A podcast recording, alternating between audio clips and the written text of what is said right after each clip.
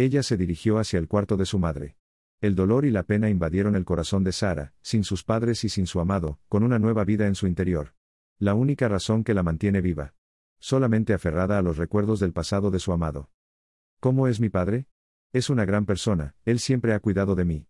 ¿Cómo lo conociste? Preguntó Sara. Realmente no recuerdo, él siempre ha estado allí, luego que mis padres adoptivos murieron él se hizo cargo de mí. Lágrimas continuaron emergiendo de sus pupilas. Porque en momentos de dolor, recordar momentos felices nos provoca más dolor. Sonó el celular y Sara se percató que era Marcos, pero no tomó la llamada. Seguro que debe estar dormida. Marcos se dirigió hacia otro lugar. Dos horas después. ¿Qué demonios hiciste? El director de la orden. ¿A qué te refieres? Preguntó Marcos. ¿Por qué demonios diste la orden para que derribaran aquel avión el director de la orden? Tan solo lo hice para deshacerme de Mr. Weiser. Marcos con una gran sonrisa. Hijo, no puedes actuar de ese modo, hemos perdido millones buscando al director de ciencias, él poseía una información vital. Marcos aún no sabía que Mr. Weiser estaba vivo, y no debe saberlo. Pensó el director de la orden.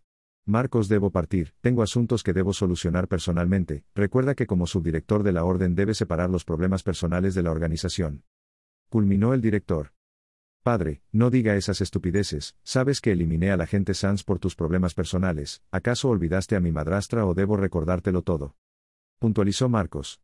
El pasado debe quedar enterrado, dijo el director de la orden. Por otra parte, Mr. Weiser y el agente te se encontraban dialogando. Tu padre y mi padre eran buenos amigos. Tu padre era el mejor neurocientífico de este siglo, y me ayudó a superar mi problema de autismo a través de los implantes de neuronas, el agente T. Ahora comprendo todo. Mr. Weiser.